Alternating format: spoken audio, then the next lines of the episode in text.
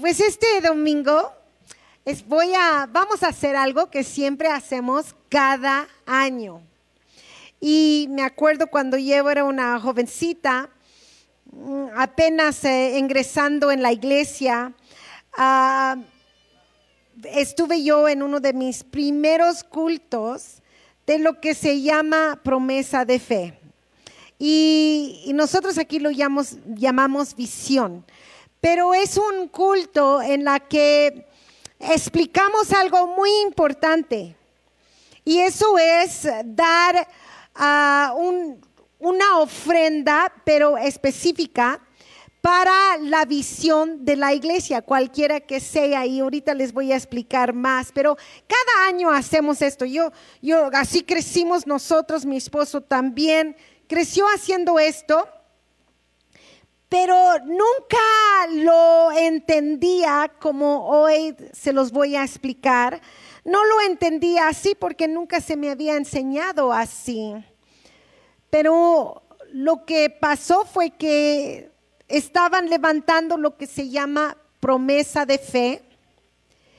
Y yo hice la, yo dije, yo voy a hacer una promesa de fe. Y yo sentí mi corazón que me estaba moviendo para hacer una promesa de fe grande. Y yo sentía mi corazón que me lo estaba pidiendo después de escuchar un mensaje poderoso acerca de la promesa de fe.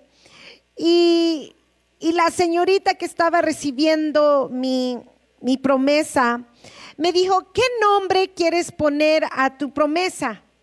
Yo dije, nada. Dice, ¿cómo que nada?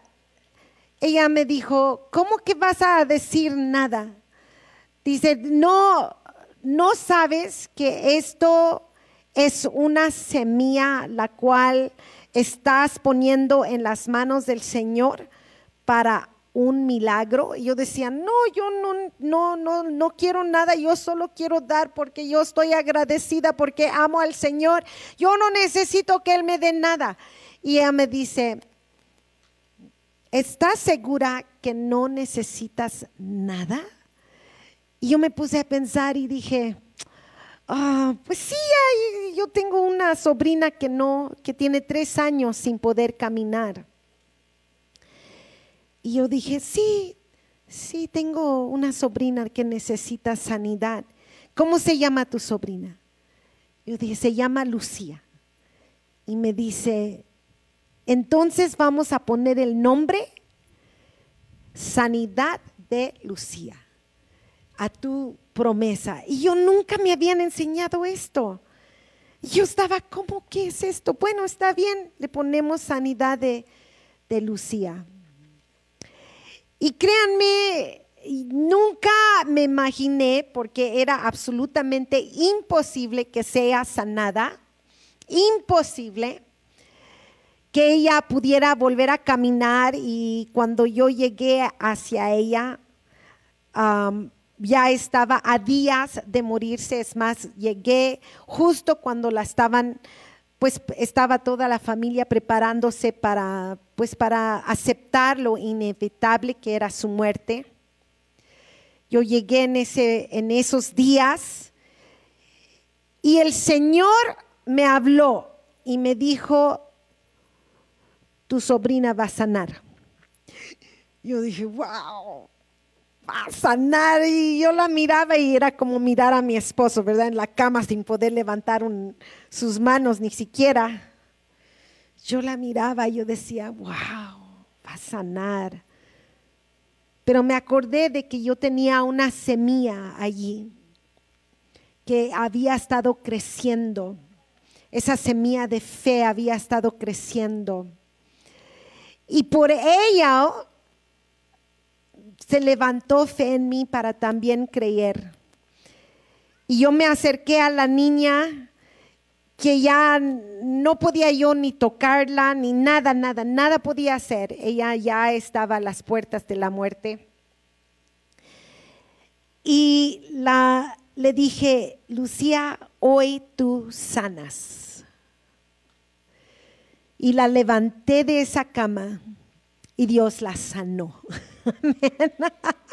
la sanó. Fue algo impresionante. Caminó por primera vez en tres años.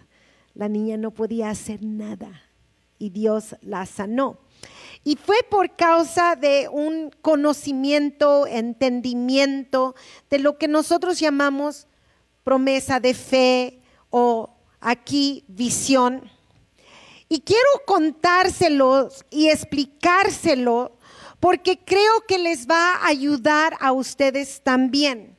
Porque nunca hacemos esto Ustedes saben que nosotros, si están aquí por primera vez, pueden preguntarle a la persona que los invitó.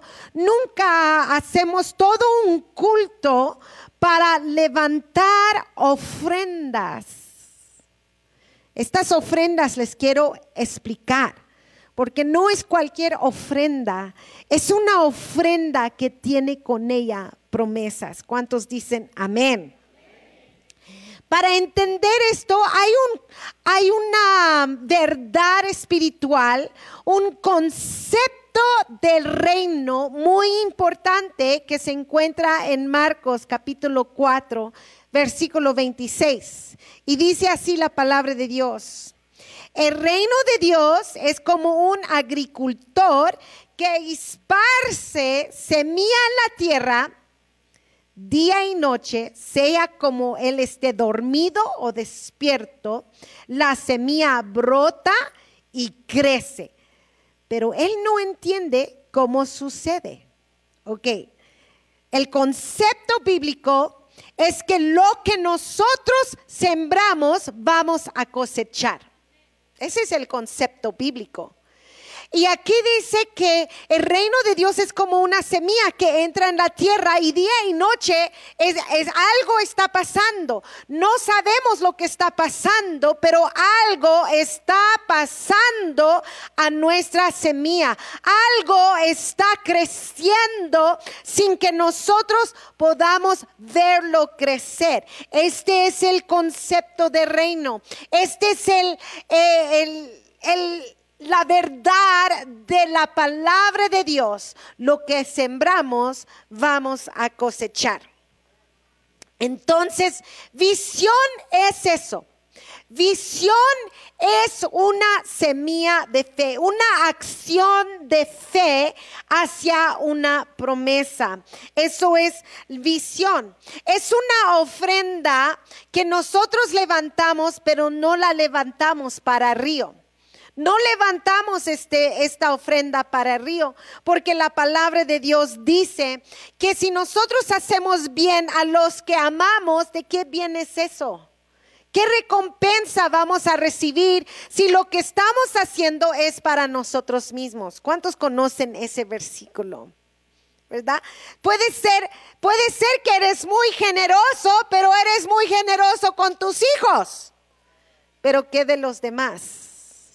Entonces, lo que visión busca es necesidades que no están en la casa para no caer en esa trampa donde somos generosos, pero solamente con los que amamos. Eso es lo que es visión. Y yo sé que varios de ustedes, ah, igual a veces es muy difícil saber exactamente qué hacer o cómo ser generosos. Y por eso nosotros levantamos una ofrenda porque es tu semilla que va hacia una necesidad que no está en la casa. Por eso a través de las ofrendas de visión nosotros podemos alimentar a través de compasión. Y no solamente en Tlaxcala, pero en Calpulalpan, en Apizaco, en Telocholco allá estamos alimentando gente que no conocemos. ¿Cuántos saben eso? También a través de visión, nosotros estamos evangelizando a judíos. ¿Sabían eso? Nosotros eh, damos cada, cada vez a, una organización que se llama Cristianos Unidos para Israel. Y lo que nosotros hacemos es evangelizar a través de nuestras ofrendas. Yo nunca he ido a Israel, pero ¿qué creen? Todo lo que siembro en Israel lo voy a cosechar en la eternidad. Allí es donde vamos a recibir la cosecha de lo que damos y no vemos. Entonces es una bendición para poder dar a personas que ni conocemos, a obras donde nosotros no vamos a sentarnos a escuchar sus prédicas, porque levantamos iglesias en otras eh, eh, ciudades de Tlaxcala y hacemos cada vez que nosotros damos, nosotros como el río, damos nuestras ofrendas a visión, va fuera de la iglesia. No paga por el edificio, no paga por las diferentes cosas que, que tenemos aquí. ¿Por qué? Porque el diezmo y ofrendas, en todas las ofrendas, si no están en visión, van a la casa y la, los diezmos son su lluvia. Uh, yo sé que quizás no puedan entender esto a menos que entiendan Malaquías capítulo 4, donde dice su palabra que los diezmos abren las ventanas del cielo para que llueve bendición sobre su semilla. Hay personas que me han dicho, pastora, ¿y por qué a mí nunca yo doy a visión y nada pasa? Bueno, quizás no están dando para la lluvia. El diezmo es la lluvia. Digan conmigo, el diezmo es la lluvia. El diezmo no es una ofrenda. Ofrendas son voluntarios. Ofrendas son voluntarios. Diezmos es un mandato del Señor. Y diezmo es lluvia, no semilla. Semillas son no solamente sus ofrendas, es su trabajo, todo lo que hacen y están esperando cosecha por hacerlo es la semilla. Eso quiere decir en tu trabajo, si tú estás trabajando y diezmando, el trabajo es tu semilla, el diezmo es la lluvia y Dios viene y bendice tu trabajo, tu labor, tu negocio. ¿Cuántos pueden entender eso? Entonces, la la ofrenda de visión no es para la casa, es para la gente que no conocemos, la gente que nunca hemos visto, para personas que queremos alcanzar, pero no podemos nosotros ir a Israel, no podemos nosotros ir a África, porque también hemos mandado a África y nuestras ofrendas van para alcanzarlos a ellos. También es una ofrenda que se deposita en buena tierra para recibir la mejor cosecha. Ustedes pueden dar, por ejemplo, cada rato en las esquinas, vemos que están pidiendo, cuando en las, yo digo en las paradas, están pidiendo ah, un centavito. Y está bien, puede estar ese centavito, pero en realidad, ¿a dónde va ese centavito? Pues todos más o menos sabemos dónde va ese centavito, ¿sí o no? ¿Sí o no? Ok, no sé si saben, pero e, ese centavito es dudoso que, que vaya a algo bueno, ¿sí o no?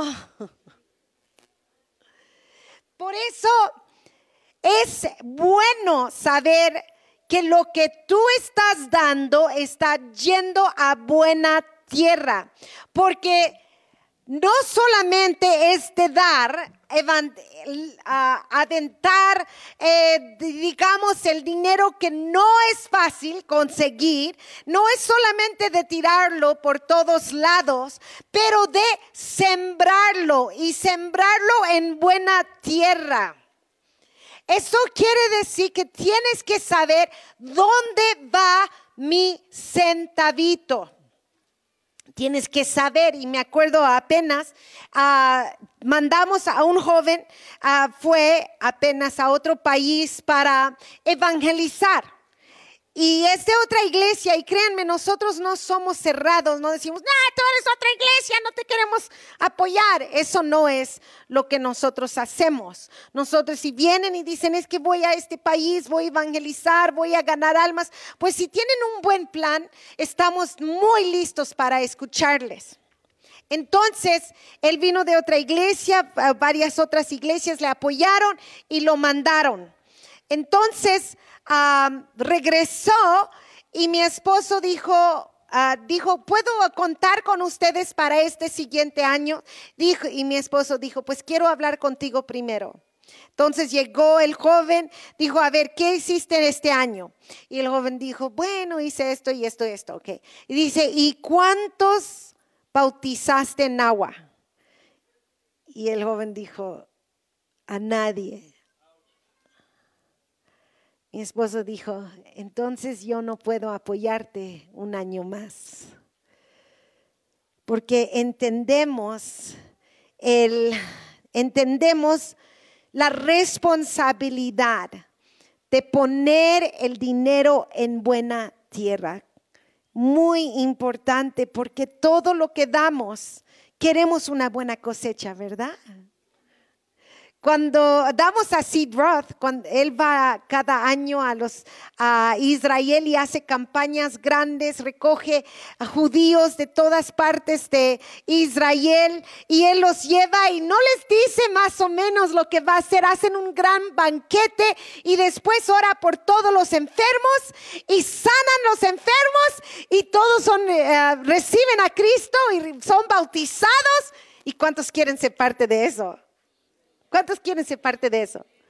Pues si dan a visión, son parte de eso. Son parte de buena tierra. Porque si, si nos dicen, esto es lo que hago y este es el fruto que da, nosotros con gusto participamos y ustedes participan en ello también. La visión es una ofrenda que damos con una petición específica. ¡Wow! ¿Puede estar una petición específica con tu ofrenda? ¿Saben que sí? Y esto fue lo que me sorprendió.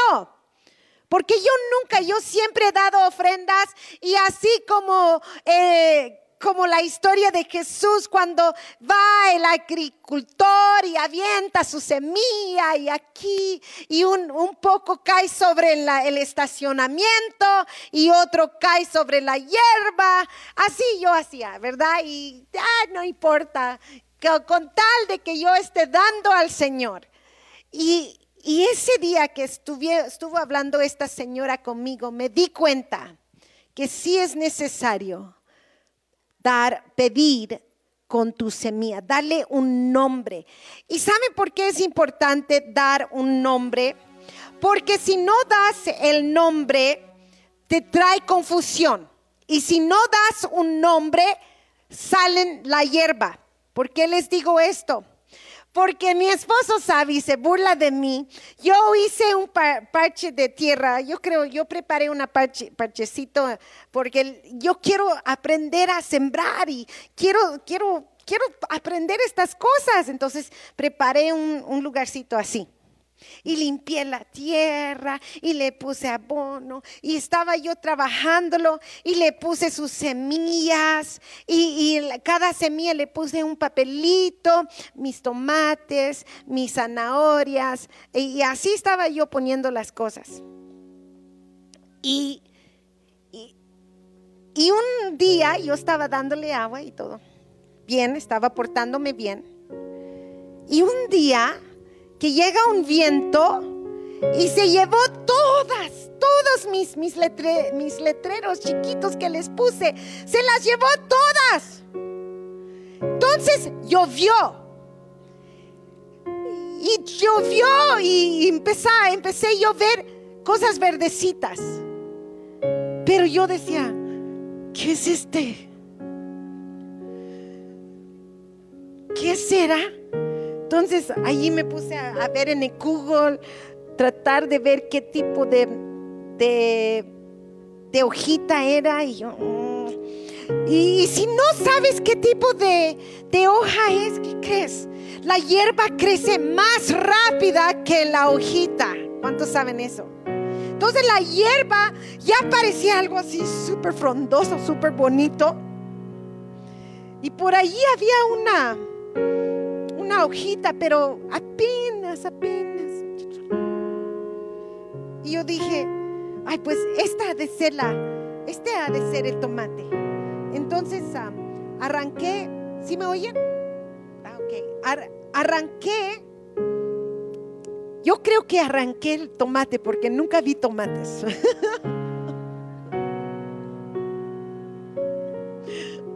nunca, apenas era tan chistoso porque sacamos zanahorias. No sé, yo dije, wow, eso fue hace cinco años y apenas estoy cosechando zanahorias. Por ahí estaba escondido. Entonces, si no le das nombre, puedes cansarte Puedes quitar lo que no debes de quitar. Por ejemplo, esa ofrenda. Decía, ah, yo creo que esto no funciona porque hay pura hierba. No estás viendo nada como, como la historia que les conté de mi sobrina. En realidad ella se ponía más mal. Cada día me decía mi hermana, está peor, está peor. yo, ah, y yo seguía dando mi ofrenda. se está empeorando, no mejorando. Pero toda semilla buena tarda en, en subir. ¿Cuántos saben eso? No lo ves al principio, pero cuando recoges, está allí lo que has pedido. Este año pasado, mi esposo, él estaba tan, pues él dijo, pues sí, no, no está muy de acuerdo a veces con, con que hagamos así una promesa de fe, porque dice, hay que dar, punto final. Yo estoy de acuerdo, yo voy a dar, siempre voy a dar, nos gozamos en dar, en ser generosos, nos gozamos. Pero él dijo, ok, yo voy a hacer una promesa este año. Y yo no sabía que lo había hecho, era yo creo que era su primera vez. Pero un día yo no sabía que lo había hecho. Yo entré en su, su oficina y veo un papelito que cada uno de ustedes va a recibir. Es más, pueden empezar a, a entregarlo. Y veo un papel en su pared y el papel tiene su petición. Quiero este año una camioneta. Y yo vi eso, yo dije, no cualquier camioneta, Tacoma. Y blanca. Y yo, le, yo vi ese papel, vi su petición. Y yo dije, Ay, no, no entendiste lo que estoy yo diciendo. Las peticiones deben ser algo ah, que necesitas, que, que, que, que, la, que el Señor puede contestar. ¿Verdad? Esto es algo, esto es huge. Yo dije, yo pensaba. Entonces vi su promesa y yo dije, oh Señor esta sí, sí te la hizo difícil. Esta sí está difícil porque, wow, una camioneta blanca, te coma. Yo, puse mi mano ahí y dije, Señor, escucha sus peticiones. no, Señor. Y ayuda mi falta de fe. Qué shock mío qué shock. Cuando me dijo, Liz, hay una camioneta blanca y la puedo comprar. Yo dije, ¿qué? Yo había vendido mi, mi carro justo cuando esto pasó. Y a través de eso pudimos nosotros comprar y realizar, hacer real una petición cumplida. ¡Wow! ¡Wow! Qué impresionante lo que el Señor puede hacer cuando nosotros ponemos ante Él una ofrenda y una petición. Esta ofrenda se aporta mensualmente, cada mes. Y cada mes tú llegas con tu petición en tu mano, tu ofrenda en tu mano, que representa tu petición. Y le dices, Señor, aquí está mi ofrenda. Una historia que vemos en la palabra de Dios se encuentra en 2 de Samuel 24, cuando había una plaga horrible sobre la tierra, horrible. Y David fue a un, al terreno de un jebuseo y le dijo, véndame ese terreno porque le voy a dar a Dios una ofrenda. Y el jebuseo dijo, no, no, no, no, yo te doy todo lo que necesitas. Tú no tienes que comprar el terreno, tú no tienes que dar nada para tu ofrenda, para tu sacrificio. Yo lo voy a dar todo. Pero había una plaga que había matado 85 mil personas en un día. Y él quería detener la plaga. Y él dijo, lejos sea de mí, que no me cueste esta petición. Él trajo su petición con su ofrenda. Y dice en la palabra de Dios que inmediatamente se detuvo la plaga.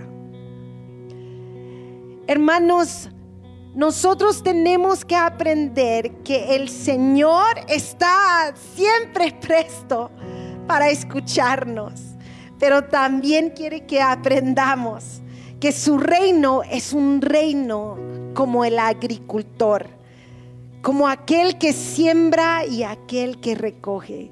Él quiere que, que, nos unamos con Él para cambiar este mundo. Y este mundo se cambia cuando nos unimos, cuando unimos nuestros esfuerzos.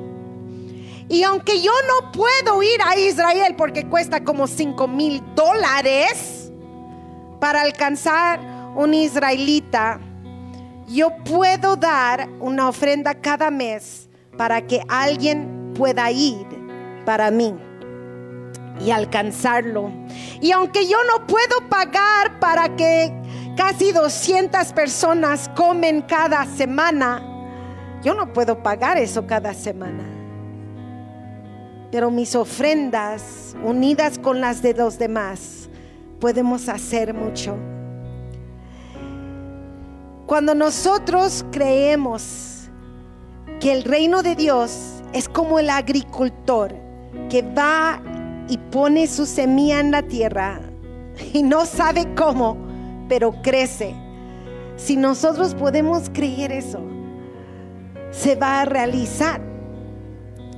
Ahí está Jair, está atrás de esa Jaira. Eh, ellos sembraron para poder tener un, otro hijo. ¿Dónde estás ahí?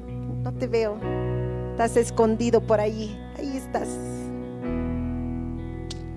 Qué hermoso testimonio la de Jaida.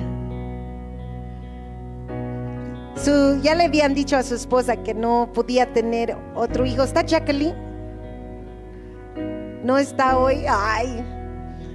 Pero ya le habían dicho que sin la ayuda de, de, doctores, no iba a poder tener más hijos y ella quería uno más. Y sembró. Ese, a los dos días, ya, ya le dijeron, estás embarazada. Pero no solamente embarazada, pero había pasado una tragedia en su casa, horrible tragedia. Había perdido su, su hermana menor. Y el bebé que tuvo ella nació el día, un año después de que su hermana se había muerto, exactamente en el día que murió su hermana. Entonces no solamente el Señor le contestó, pero la consoló también. Y no sé si está Sibi aquí, Sibi. Ella me estaba contando ayer cómo el, ella había pedido al Señor, dijo, Señor, estoy por titularme, quiero un negocio. Y el Señor abrió las ventanas del cielo en la semana que se tituló. Y le dieron todo lo que necesitaba. Ahí está Sibi, ¿verdad? Para su negocio.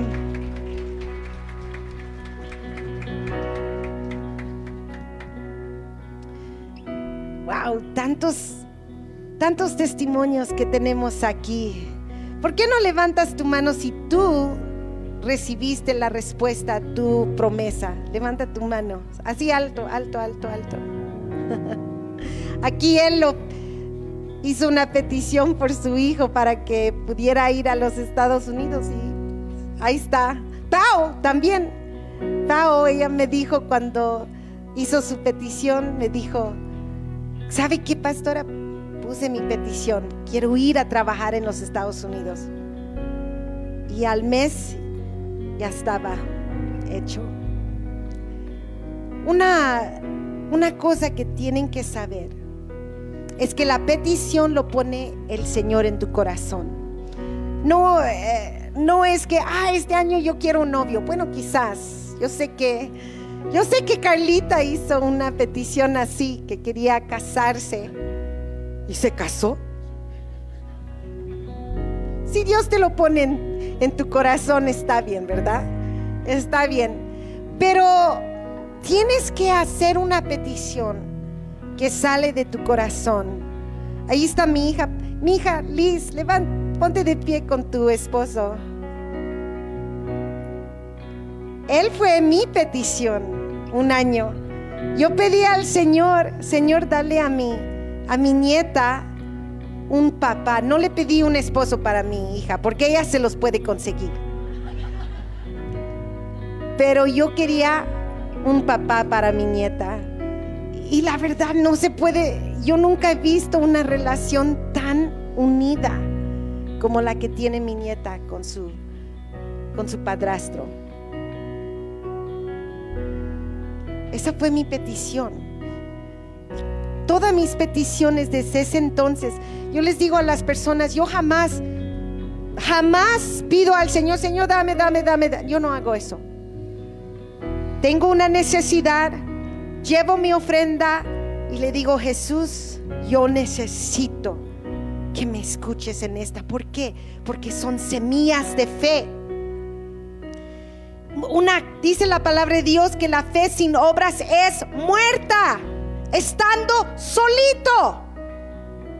Entonces con algo acompañas tu fe. Y no es de dar una ofrenda hoy, es de comprometerte darlo cada mes, una vez al mes.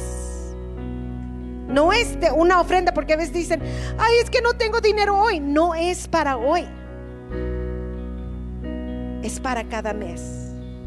Y el Señor va a poner en ti la cantidad necesaria y la petición necesaria. Porque no todas las peticiones son necesarias. Pero Él va a poner en ti la petición necesaria. Entonces mientras cantamos, antes de escribir cualquier cosa, vas a escribir, vas a pedir al Señor que te ponga la petición necesaria. Cierra tus ojos. Vas a decir conmigo, Señor Jesús, voy a poner mi semilla. Voy a poner mi semilla. Dame el nombre de mi semilla. Dame el nombre de mi semilla. Y mientras cantamos, espere que la petición llegue a tu corazón. Ahora la siguiente cosa que vas a hacer es pedir qué cantidad. Y no exageren, una vez vi, vi allí un millón de pesos. Pues si lo dan, amén. pero es dudable que lo vayan a dar cada mes. No. Hay personas que han dicho, ay, buscan cómo sacarle a uno el dinero. No. Buscamos cómo ustedes puedan ser bendecidos. Buscamos cómo puedan ustedes participar en el gran reino de Dios. Buscamos cómo podemos unirnos para trabajar, no solo en Tlaxcala, pero en todo el mundo. Ahora piden al Señor. Volvemos a cantar piden al Dios, Señor, pon en mí esa cantidad. Mientras continuamos cantando, pasen y antes de poner su petición, porque o su promesa, yo lo que hago es pongo mi petición sobre la parte que va a quedarse conmigo. La parte que se va a quedar conmigo es la grande. Yo pongo mi petición allí y pongo la cantidad en la otra parte. Mi petición y la cantidad va conmigo a la casa y lo pongo en mi Biblia. Tú no tienes que hacer esto, pero es lo que yo hago. Yo lo pongo en mi Biblia y así lo tengo presente, mis peticiones. Y así me aseguro que esté presente en mi corazón mi petición. Entonces ustedes van a traer la parte chiquita y lo van a depositar mientras cantamos. Pero cuando lo entregas, dile al Señor, aquí está mi semilla. Estoy actuando en fe, creyendo que tú harás lo que prometes hacer. Amén, amén, amén, amén. Oh, gracias Señor porque pertenezco a tu reino. Gracias Señor porque mi vida tiene más valor eternamente. Soy eterno. Yo soy eterno. Tú me has hecho como tú somos eternos. Y nos has hecho parte de este reino. Un reino invisible, pero poderoso. Gracias Señor, gracias.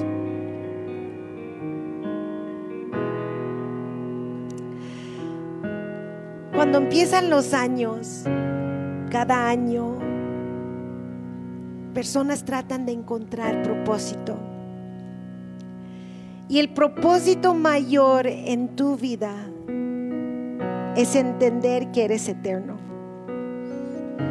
y que vives para una eternidad, no para hoy, vives para lo eterno.